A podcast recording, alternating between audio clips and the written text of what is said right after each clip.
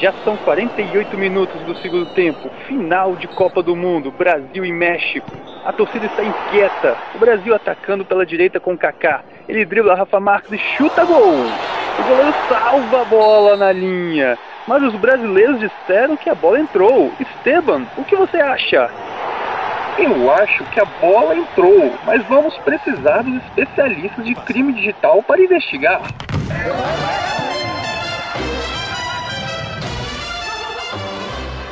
Hola, ¿qué tal? Sean bienvenidos al episodio 9 de Crimen Digital, un podcast de frecuencia cero. Hoy hablaremos de Brasil.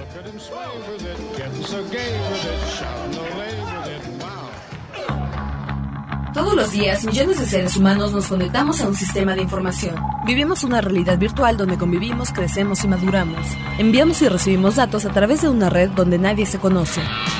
Solo vemos imágenes y reflejos, no juzgamos, solo intercambiamos. Es mejor estar informado, no hay pretextos. Crimen Digital, el podcast con todo lo relacionado al cómputo forense, seguridad en Internet y las últimas tendencias nacionales y mundiales del cibercrimen. Conducido por Andrés Velázquez y Mario Jubera.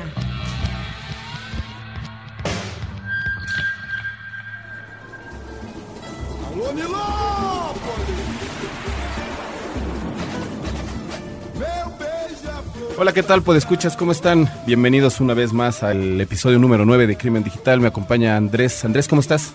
Hola, hola, ¿todo bien? Buen día, buena noche, buena tarde. Bueno. Hoy dedicado completamente a Brasil. ¿Cómo estás, Mario? No, pues estoy la verdad muy contento, en particular hablar de Brasil y de todo lo que se ha desarrollado en tecnología y lo que significa ese país para Latinoamérica. Está increíble, ¿no? Principalmente porque estamos viendo un crecimiento en el país, se está convirtiendo en una potencia dentro de, América Latina y que vamos a estar platicando de un poco lo que vimos en nuestro último viaje por allá. Vamos a tener por primera vez una entrevista en, en este podcast. Exactamente, como siempre, innovando. innovando. Eh, pudimos llegar a platicar con el jefe de los peritos de la Policía Federal, Marcos Vinicius, a quien estuvimos preguntando un poquito acerca de cómo están conformados, cómo eligen a los policías, cuál es el nivel de las personas que, que están trabajando ahí, cómo estuvieron llegando a, a hasta donde se encuentran en este momento, porque de hecho hicieron cambios a nivel país para poder llegar a este momento. Entonces, yo creo que les va a gustar No, va a mucho. Estar buenísimo. La verdad es que, como bien lo comentas, Andrés, aparte de la entrevista, muy interesante todo el planteamiento.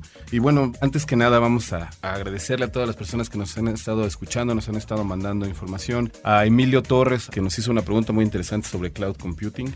Así es, y Este- que vamos a estar ya, como lo recuerdan, lo estamos apuntando aquí en nuestro cuaderno físico, no en el de la En el iPad, en el iPad escribe que tenemos por acá. o no, no digamos marcas, pero bueno, vamos a estar guardando aquí eh, la información para tomar nota y vamos a estar hablando precisamente y comentando. Ahora sí, ya, ya terminamos lo que es el proceso de cómputo forense, creo que ya podemos empezar a platicar entonces de las preguntas que nos están haciendo. ¿no? Así es.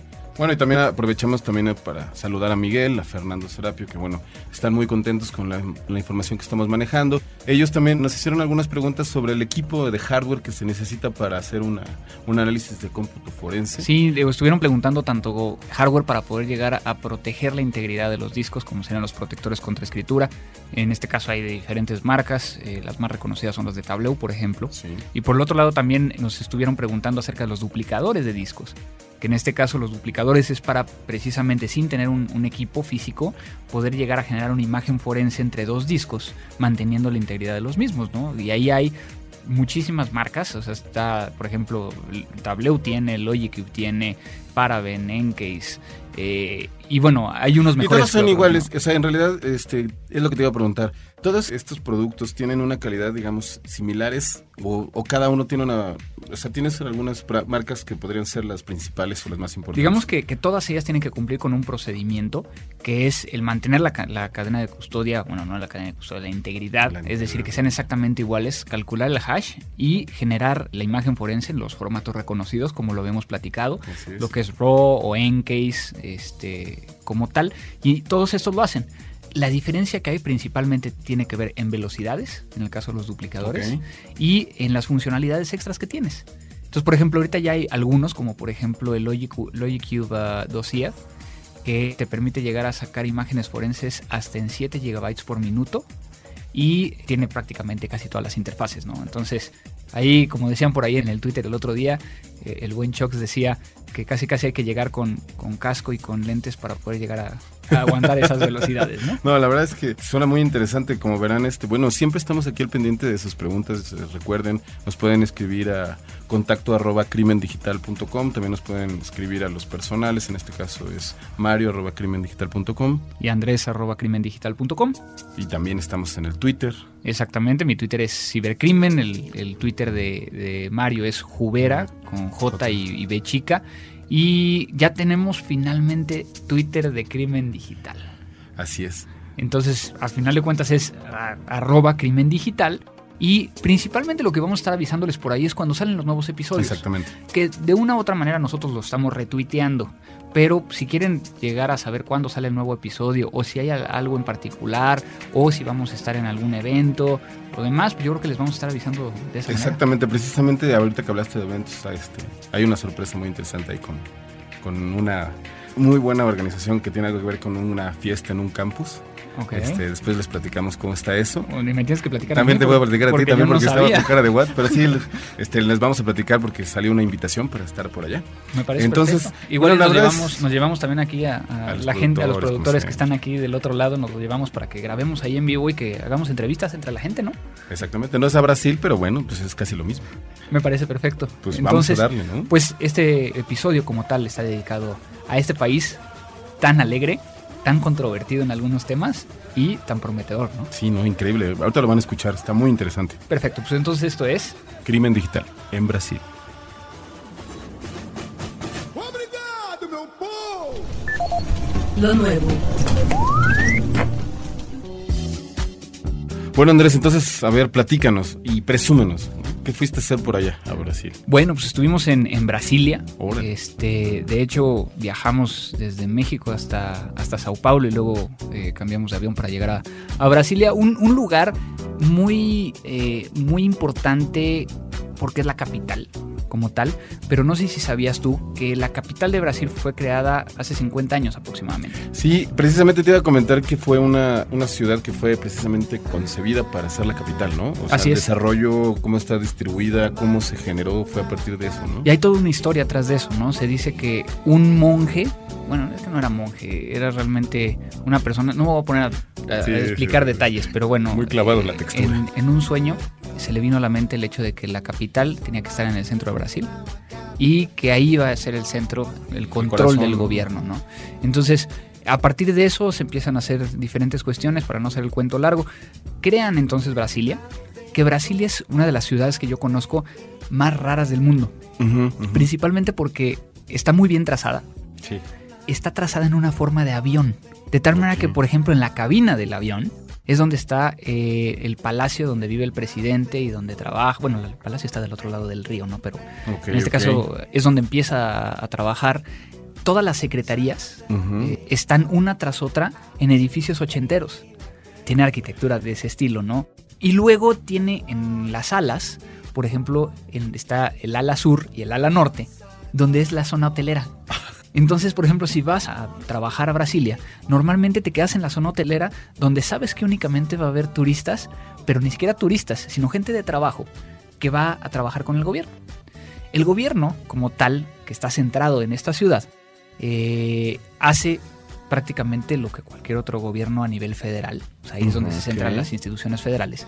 La ciudad tiene aproximadamente con las zonas conurbadas 2 millones de personas y el 60% trabaja en el gobierno. Ok. Sí, pues es una ciudad totalmente diseñada para gobernar, ¿no? Y entonces, por ejemplo, no ves gente ni excediendo los límites de velocidad, Claro.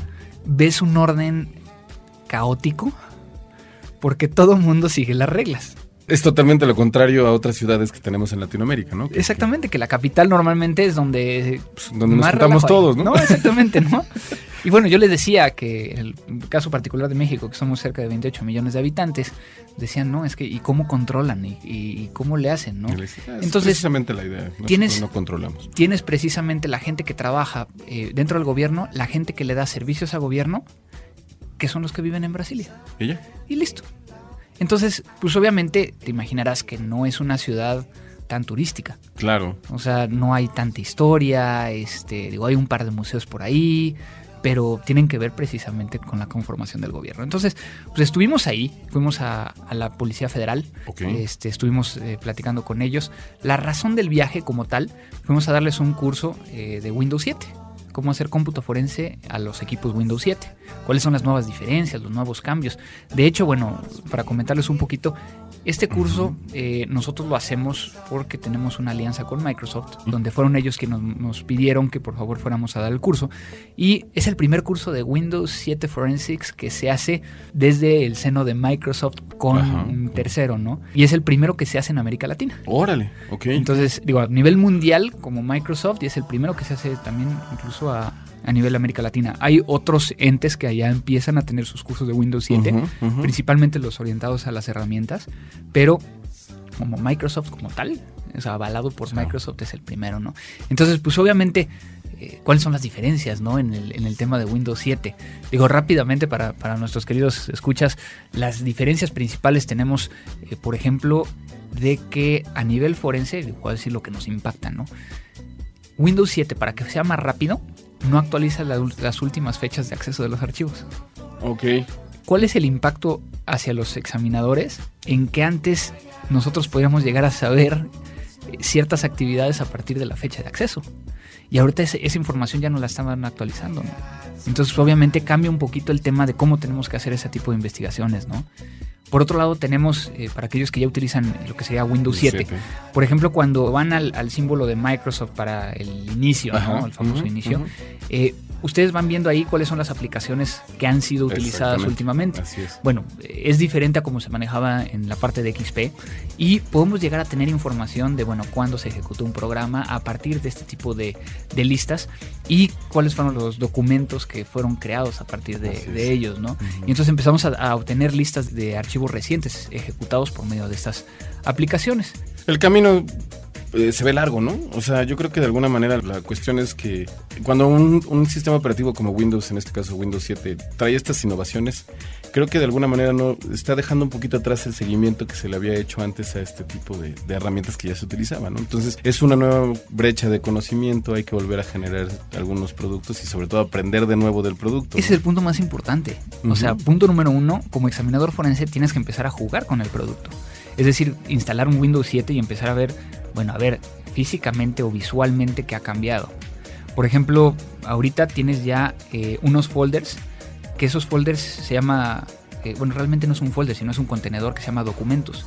Y tú puedes llegar a decirle, ¿sabes qué? Este, esta folder, esta carpeta, agrégamelo automáticamente a, mi- a documentos para que sea mucho más fácil el que yo pueda guardar información. Así es. Ese tipo de cuestiones que se le conoce como librerías, hay que primero usarlas para después entender cómo tienes que investigarlas. Y también a los usuarios, ¿eh? La verdad es que he tenido la Sí. oportunidad de tener, o sea, ya de tener una computadora Windows 7 y, y creo que de alguna manera algunas eh, shortcuts, o sea, o atajos que utilizábamos normalmente para otras aplicaciones en Windows 7 las extrañamos en cuestión de, de llegar fácilmente al escritorio o incluso hasta como comentas, estos, este, estas carpetas que aparecen donde están en todas tus actividades recientes. Todavía hay que entender, aprenderle, ¿no? Ahí te va, para llevar rápido a tu escritorio, ahí que tienes enfrente tu máquina, tu cursor hasta el- la esquina inferior derecha y le das clic y con eso vas al escritorio. Oh.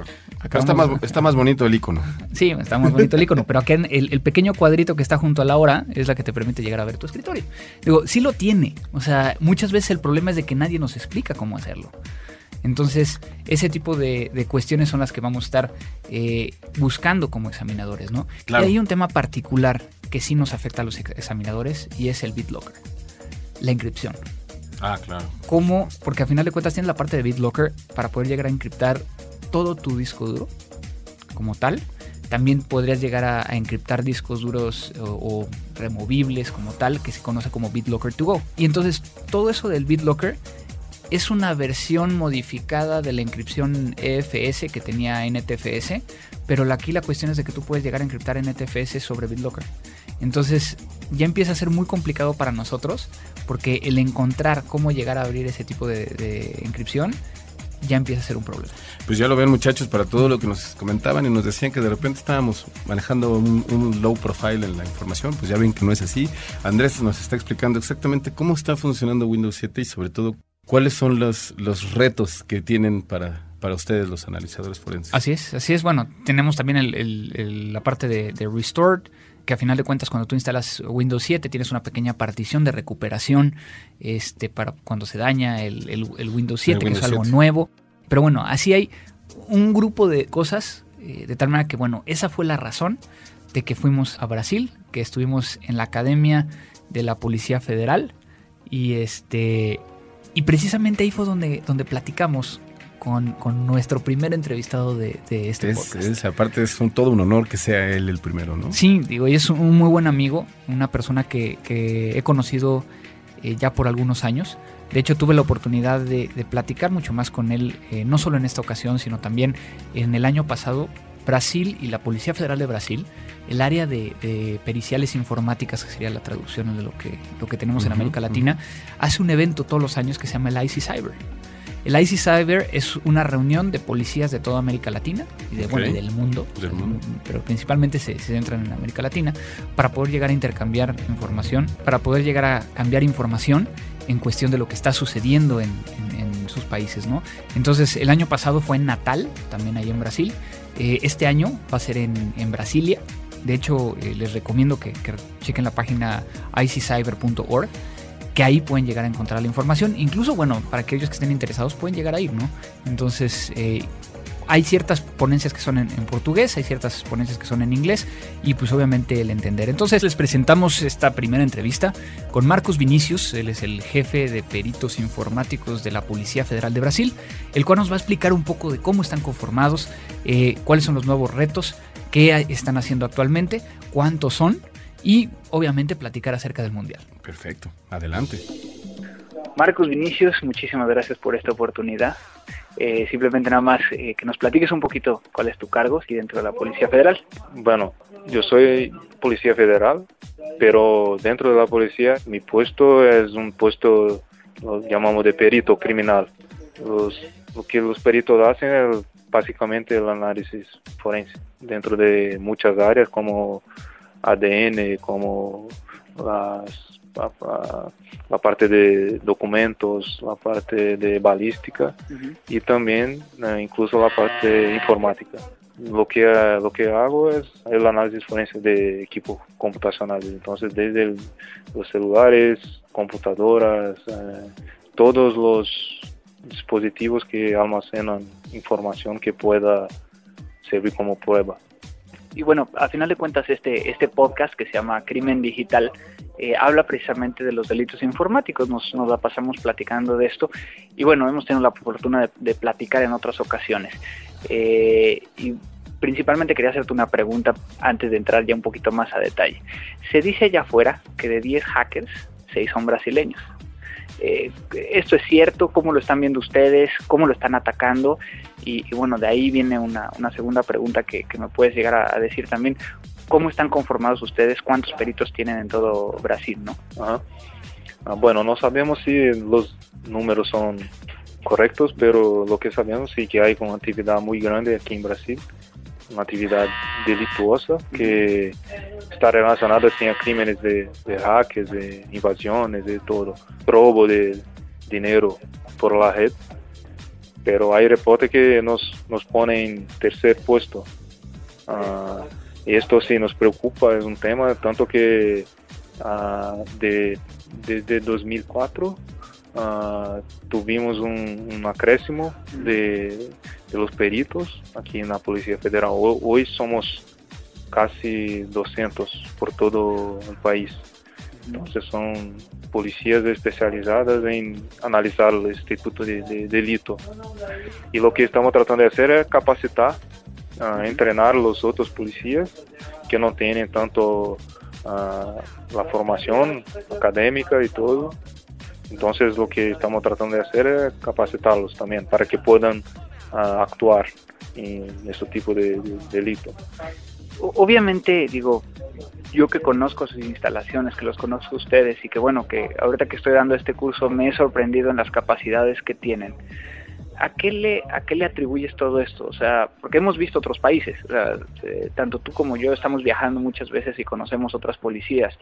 Eh, ¿Por qué la de Brasil cobra tanta importancia en América Latina? O sea, ¿por qué, es, es- por qué todo el mundo voltea ahorita a ver a Brasil como uno de los pioneros en el tema de, de cómputo forense, ¿no?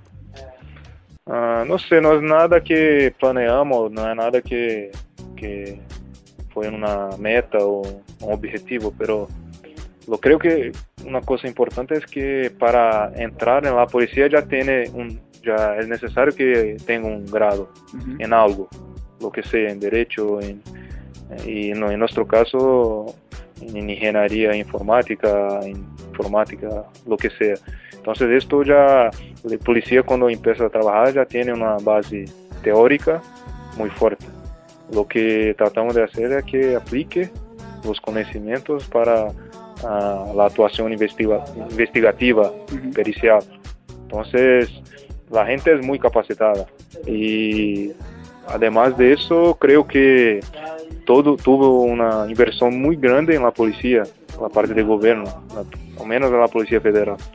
Entonces, eh, tenemos condiciones de trabajo, tenemos un buen sueldo, entonces la gente no piensa en salir de la policía.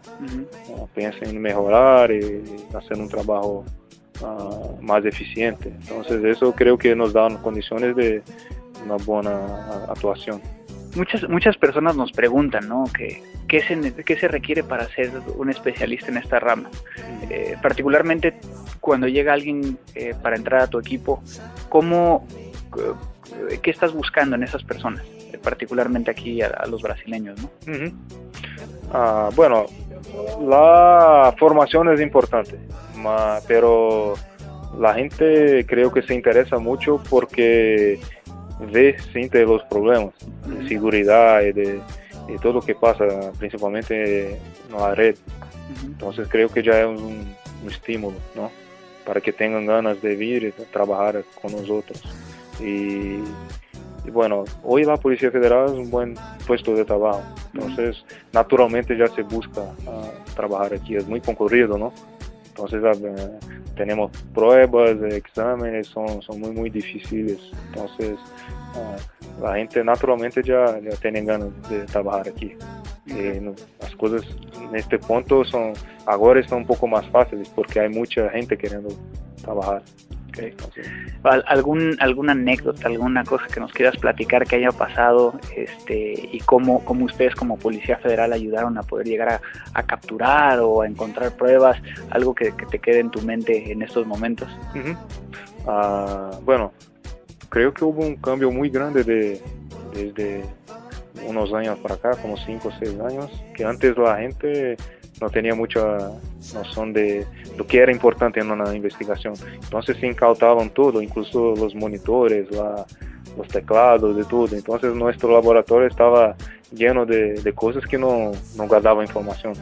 Entonces lo que, lo que hicimos tratar de cambiar la mentalidad. Entonces hoy cuando hay un policía que está en un un local y hay que incautar algo, ya sabe lo que, que buscar, los discos duros, la USBs y todo. Pero antes ya nos extrañaba mucho porque había mucha, mucha cosa que no servía para la investigación. Entonces los policías más antiguos tenían ese, ese problema, porque para ellos todo era informática, todo era importante. Entonces cuando estaba en una escena de crimen, ah, todo se los tomaba. Entonces ahora no, ahora ya, ya tratamos de enseñarles que no, no es necesario los monitores, los, los teclados, eh, cosas como eso. Muy bien, digo, a mí a, veces sí me decían, tráete, bueno, en nuestro caso, en, en países como los nuestros, luego decimos, tráete todo porque no sabes, ¿no? ¿Quién va a ir por, por esa información? Bueno, eh, a final de cuentas, ¿qué viene? ¿Qué viene para la Policía Federal? Este, eh, obviamente viene cosas como esto, ¿no? Aquí ahorita estamos capacitándolos en, Windows 7, en Windows 7 Forensics. De hecho, es, eh, estábamos checando con Microsoft, parece ser que es el primer curso de Windows 7 que se está dando eh, en todo el mundo. ¿Qué, qué sigue? ¿Van a seguir eh, buscando capacitaciones, este, mejorando equipos, todo? Sí, eh, lo que tratamos de hacer aquí en Brasil es una unidad central de pericias que es una de nuestras principales misiones, pensar el futuro. Entonces, con- ah, seguro que la capacitación está en los planos y también la parte de estructura, ¿no? Para que tratemos siempre de tener buenos equipos, buenas condiciones de trabajo. Y creo que también un poco más de, gente para trabajar. Entonces estamos trabajando en tres frentes, que son la estructura, que son los equipos, todas las condiciones de trabajo, las oficinas y todo. Después la capacitación y un poquito más la parte de normatización que decimos son la, todo todo las reglas los procedimientos uh, cómo hacer la cosa entonces eso es algo que nos preocupa para que tengamos una, una acción padrón padronizada en todo todo el país para que un policía que está en São Paulo haga lo mismo que el policía de Río de Brasilia de Amazonia y todo esto es lo más difícil, lo más desafiante. Eh, ¿Cómo aprendiste español? Yo creo que es una pregunta que, también la gente se hace, ¿no? Ah, sí, eh, desafortunadamente parece no tiene mucha ah, práctica de enseñar en español. Estamos cercados de, español, de hispanohablantes, pero tratamos de en la escuela de enseñar inglés. Eh, pero nosotros tenemos mucha cooperación, entonces en mi caso mío traté de aprender porque si no, no me comunicaba con otros policías, con otras unidades. Entonces, eh, desafortunadamente es algo isolado todavía, pero los brasileños están un poquito más atentos al español. Ya unas preguntas nada más, más así off topic de, de todo esto. Eh, fuera de tu trabajo, ¿para qué utilizas Internet? O sea, ¿qué es lo que más te gusta de Internet? Básicamente para vídeos de música un poco, ah, mucha información. Ah, aquí tenemos mucho la parte de, financiera, ¿no? Entonces casi todos uh, la, la, parte bancaria, todo se usa a través de internet y es muy fuerte. Eh, para eso, en verdad no tengo mucho tiempo para utilizar la red fuera del trabajo, entonces cuando tengo un poquito de tiempo hago más un poco de la parte de vídeos, música, eso. Y, desde el punto de vista, digo, a final de cuentas trabajamos en un área de, seguridad y, demás, pero ¿qué te da miedo? Eh, ¿Qué, le da, qué te da miedo eh, de, tanto para ti como para tu gente, en tu casa, tus familiares? Creo que principalmente las para los que tienen chicos o niños, las, compañías ¿no? que tienen, con quién hablan, qué sitios visitan. Creo que eso es un tema muy preocupante toda, todavía en la sociedad brasileña. Eh, además de eso, creo que el tema de la seguridad, ¿no? Como te decía, aquí mucha gente utiliza home baking, entonces es algo que es muy preocupante la parte de, la, de robo de, de dinero por la red. Entonces la gente se, se preocupa mucho con eso. Perfecto, ¿no? Pues muchísimas gracias, eh, Marcos Vinicius, por, por la posibilidad de platicar contigo y compartir esto con, con estos podescuchas. Este, la pregunta obligada, ¿quién, ¿quién crees que gane el Mundial? Ah, por supuesto Brasil, ¿no? Me parece perfecto, ¿no? Pues agradecerte mucho tu tiempo. Estamos aquí desde la Academia de, Policía en, en, Brasilia y digo, vamos a seguir aquí dando el curso y platicando. Pues muchísimas gracias por todo. Muchas gracias. Oye Andrés, pues muy interesante esta primera entrevista, que por cierto es la que inicia todo este procedimiento. Fíjate que me llamó mucho la atención algunos comentarios que realizó él este, al respecto y quería preguntarte, ¿Cuál es la diferencia que existe en temas de capacitación y de profesionalización entre las diferentes policías? O sea, ¿cómo es que, que, Brasil llega a esto? Bueno, es un tema muy interesante porque Brasil decide que tiene que tener a las mejores personas dentro de la policía y que tiene que ser una posición súper respetada como tal. Entonces, lo que hace como cambios es primero solicitar que todas las personas que ingresen como peritos a la Policía Federal, porque aquí tenemos que explicar que hay diferentes policías. Está la, policía militar como tal, la policía, eh, digamos que por ejemplo la de caminos, la de tránsito y demás. La Policía Federal sería como que el nivel más alto y el que ve casos federales. Entonces, en ese caso en particular, cuando estamos platicando de la, de la Policía Federal, hicieron el primer punto que es cualquier persona que esté dentro de la Policía Federal debe tener un título universitario. Entonces, eso hace... Es, una diferencia increíble, ¿no? Pues mira, eh, Sí, no, porque a final de cuentas, eh, si eso ya se hace en algunos países, muchas veces eh, la, la situación es de que tienes gente que o medio o que, que terminó pero de panzazo o que no encuentra trabajo en otros lados y demás, ¿no? Otro cambio muy importante que hicieron fue el sueldo mínimo de un policía federal que está trabajando dentro del área pericial es de 4 mil dólares, donde entonces se convierte en una posición que por un lado es muy respetable, Claro. por otro lado te pagan bien. Como decía Marcos Vinicius, ¿no? A final de cuentas te pagan bien, te tienen consentido, te tienen, o sea, estás en un trabajo que, que difícilmente quieres llegar a perderlo, ¿no? Y eso hace también que por como consiguiente, entonces eh, quieras estar dentro de la policía. Exactamente. Entonces crearon un sistema de un concurso. De tal manera que cuando tú terminas tu carrera, aplicas, tienes que pasar una serie de exámenes, no solo teóricos, sino también físicos, para poder llegar a entrar a la policía. Y de esto y muchas otras cosas nos va a estar platicando, tenemos otra entrevista con Thiago Di Mello, eh, él es policía federal y que nos va a platicar un poquito de cómo llegó a la, a la policía. Me, ¿no? me parece muy relevante, sobre todo eh, esta cuestión del entusiasmo que, que- que tienen los jóvenes por ingresar a estas policías.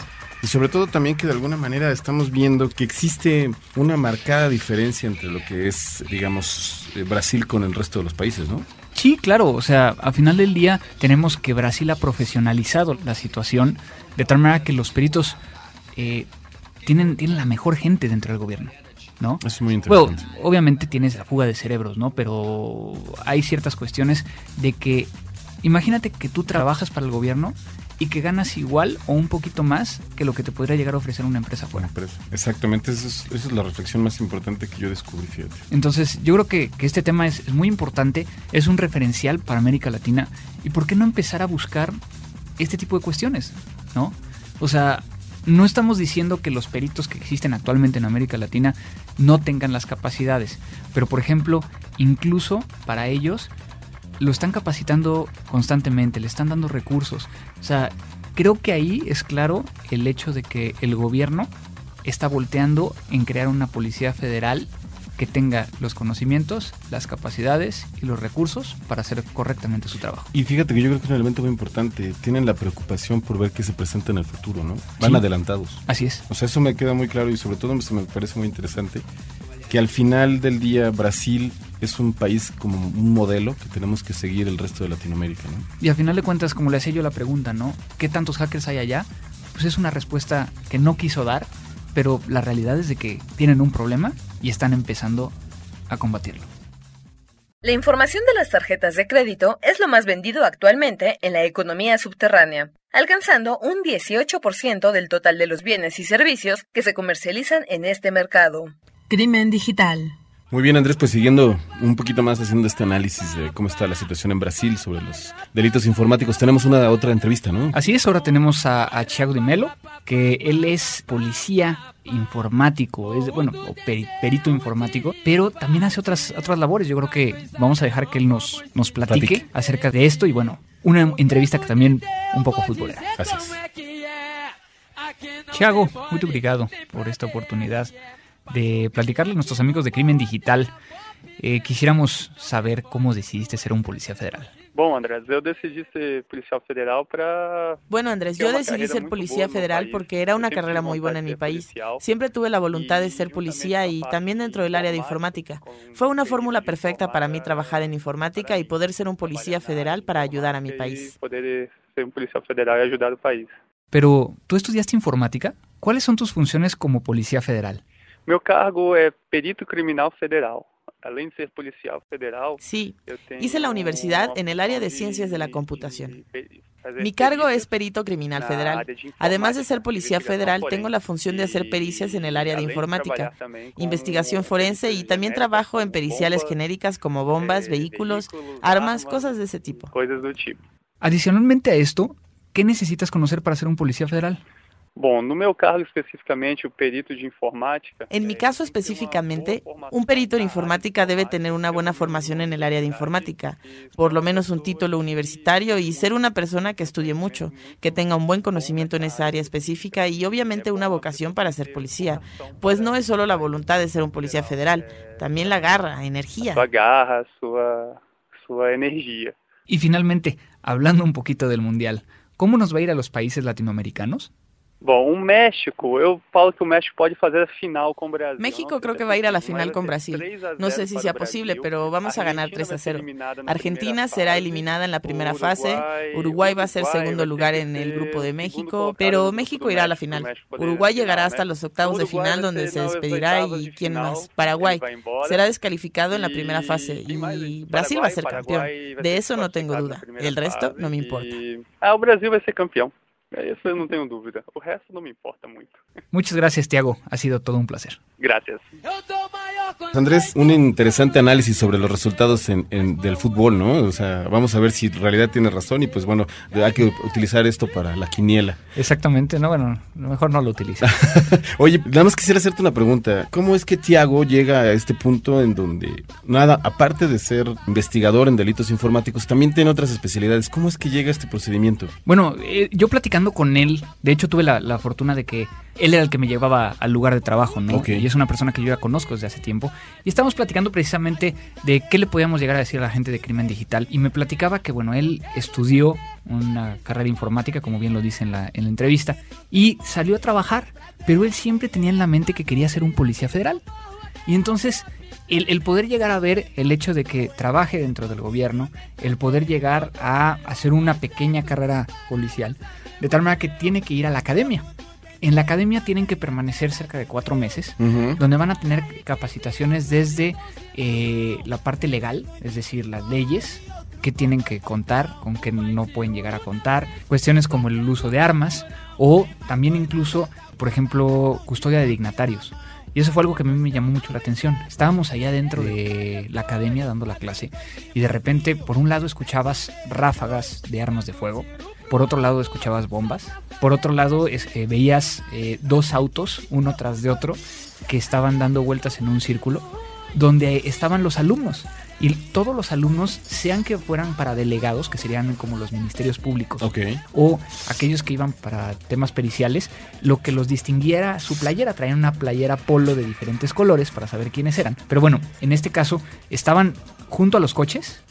Uno de los profesores simulaba ser un dignatario y había otros profesores que les indicaban cómo tenían que protegerlo entre la salida de, un lugar hacia el auto, cómo tenían que manejar, cómo bajarse, cómo subirse, utilizando los dos autos, ¿no? Entonces, en algún momento pueden llegar a ser una carrera diferente dentro de, de la policía si todavía no está muy bien definida. Por ejemplo, incluso a los delegados, a los ministerios públicos, tienen una clase de periciales en informática, Ok. para que entonces sepan cómo deben de solicitar la información y cómo el perito tiene que mantener la custodia de la, de la evidencia y la integridad y todo este tema. Y por el otro lado, cuando ya, ya cumplen eh, finalmente con el, en este caso, con su educación para ser policías con el manejo de armas y demás, pueden regresar a la academia cada año. Tanto les dan una- un set de municiones, por ejemplo, para ir a practicar tiro, pero también tienen la posibilidad de tomar clases adicionales. Entonces, por ejemplo, me platicaba Chiago que él optó por ir a la clase de cómo desarmar bombas. Y son como una segunda reserva por el dado caso que haya alguna cuestión. Déjame explicarlo de alguna manera. Imagínate que hay un operativo donde hay computadoras, donde llegó el primero y que se da cuenta que hay una bomba. Pues obviamente, pues él tiene un poco de conocimiento qué hacer para tratar de detenerla. Entonces, lo que hacen es de que tienes peritos multidisciplinarios. Sí, no, y aparte existe un grado de especialización en la, en la protección de un país, o más bien en, la- las leyes de un país, que, o sea, es de, es de realmente de maravillarte. O sea, lo, lo que quiero decir con esto que decimos, escuchas, es que Brasil es un país que ha trabajado mucho sobre la manera en cómo generar esta policía que realmente sea eh, diferente y sobre todo que esté a la vanguardia en, todo lo que se refiere a la gama de, pues, de todo, ¿no? Desde leyes y todo. Y la verdad es que me parece muy interesante la manera en la que existe pasión por la parte de los dos entrevistados que tuvimos el día de hoy, de platicarte que realmente es un orgullo ser per- pertenecer a la, policía, ¿no? Y, y yo creo que eso es algo muy interesante que pues me deja con un buen este, sabor de boca, ¿no? La verdad es que me deja muy esperanzado sobre todo de que esos procesos se deben de copiar y se deben llevar al resto de los países y sobre todo que pues bueno, sí hay un buen camino, ¿no? O sea, no todo, obviamente no todo es, es bueno, hay cosas también malas como en todos los países. Existe el tema de corrupción, existen muchas Claro. cosas, ¿no? Pero yo creo que la forma en cómo trataron y, y están hasta este momento haciendo los cambios necesarios para que La Policía Federal es una, una institución eh, muy eh, prestigiosa dentro de- del Brasil y poder llegar a, a aglutinar a los mejores dentro del área es impresionante. Sí, totalmente de acuerdo contigo. Yo creo que, que- que algo que, que incluso les prometí cuando me despedía de, de los alumnos es, me llevo un muy buen sabor de boca de las capacidades técnicas que tienen cada uno de ellos. Era impresionante cómo podían llegar a tener, por ejemplo, un tema de, de- Sabían cómo utilizar una máquina virtual, por ejemplo, sabían cómo configurar todo eh, nativamente, ¿no? Entonces, pues obviamente todo esto nos puede llegar a ayudar de una manera muy importante, ¿no? Muy interesante, definitivamente. Qué, qué, qué padre que tuviste la oportunidad de compartir con todos nosotros este, esta visita a Brasil. Y pues bueno, ¿qué más nos vas a compartir?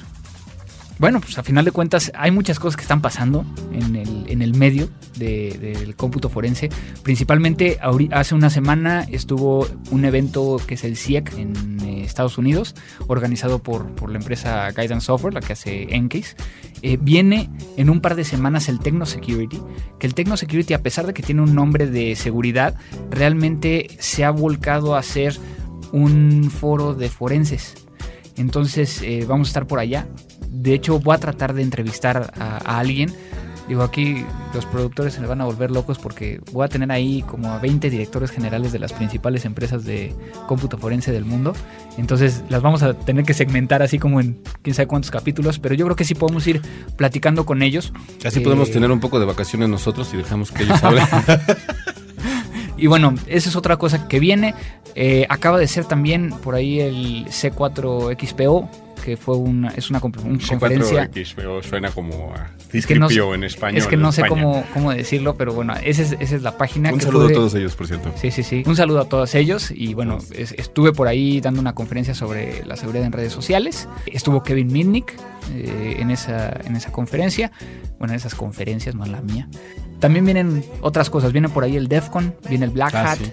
Algunos eventos que se están haciendo en América Latina, ¿no? Entonces, yo creo que con esto hemos platicado mucho de Brasil. Creo que tenemos una idea un poco más clara. Un país que muchas veces no tiene la apertura. ¿Por qué? Porque pensamos que son diferentes por el simple hecho de que hablan de un idioma diferente. Creo que muchas veces también son considerados como, como muy cerrados ellos por ciertas políticas que existían anteriormente. No sé si sabías que, por ejemplo, para, eh, era mucho más fácil comprar tecnología local que extranjera porque había muchos impuestos y muchos, muchos temas Así arancelarios. es- fue un desarrollo muy importante de la tecnología local e incluso las empresas norteamericanas y de otros países era difícil entrar al mercado. Sí, brasileño. pero por ejemplo, en este caso, las computadoras Dell, la manera en que pudieron llegar a entrar fue poniendo una, una fábrica de computadores Dell en Brasil. Sí, digo, yo creo que es un mercado que es muy importante por el volumen, ¿no? Claro. es muy grande.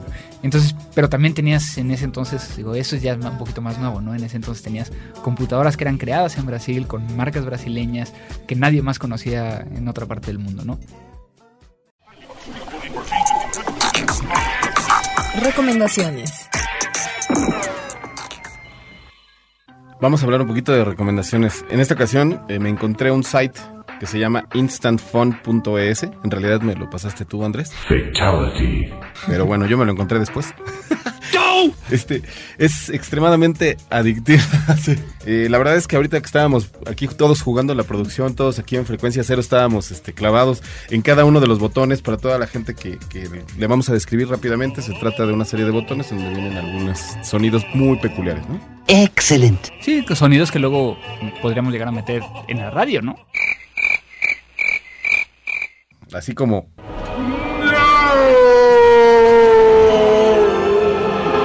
y después como This is Sparta! y este o también está este.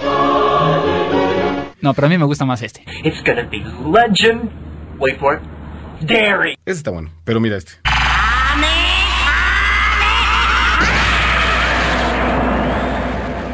No, la, la neta es de que estos están poniendo los, los sonidos después, entonces no sabemos qué Sí, van a poner, pero entonces no nos pues la vayan a, a balconear. Pero nada más nosotros estamos diciendo y este, y este, y este, y este. Pero bueno, se nos acaba el tiempo, Mario.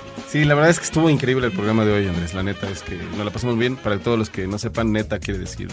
sí, ¿En serio? En serio. Exactamente. exactamente. Este, es una palabra local aquí mexicana, un, mexicana, un mexicanismo. Eh, pues no, no hay palabras. La verdad es que estuvo muy interesante el programa desde Brasil. Esperamos el próximo que sea desde tu próxima, tu próxima viaje, tu próximo viaje. Sí, todavía no sé si tenga uno intermedio.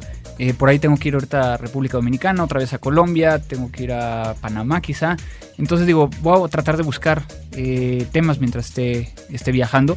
Y bueno, agradecerles a todos ustedes que nos están escuchando. Eh, muchas gracias a, a nuestros productores del otro lado de este vidrio grandísimo que tenemos aquí. Muchas gracias a Pau, muchas gracias a Abel, muchas gracias a ti Mario. No, gracias a ti, Andrés. Muchas Y recuerden que nos pueden llegar a escribir a contacto arroba crimendigital.com o eh, pueden llegar a buscarnos en Twitter. En Twitter sí, en mío es Jubera. El mío es eh, Cibercrimen. Estamos estrenando Eh, también el Twitter de Crimen Digital, donde pueden llegar a saber cuándo salen los episodios. Recuerden que también tenemos el buzón de voz. Nadie ha hablado al buzón de voz. No, de hecho la vez pasada yo iba a hablar para ver si ya estaba funcionando, ¿no? Sí estaba funcionando. El- Nuestro buzón de voz en México es el 01800 087 2423. Recuerden decir el nombre Del programa. del programa que quieren llegar a, a comentarlo y quizás los podemos llegar a pasar aquí en vivo. Muchas gracias. Y esto fue Crimen Digital. Crimen Digital, el podcast con todo lo relacionado al cómputo forense, seguridad en Internet y las últimas tendencias nacionales y mundiales del cibercrimen. Conducido por Andrés Velázquez y Mario Jubera.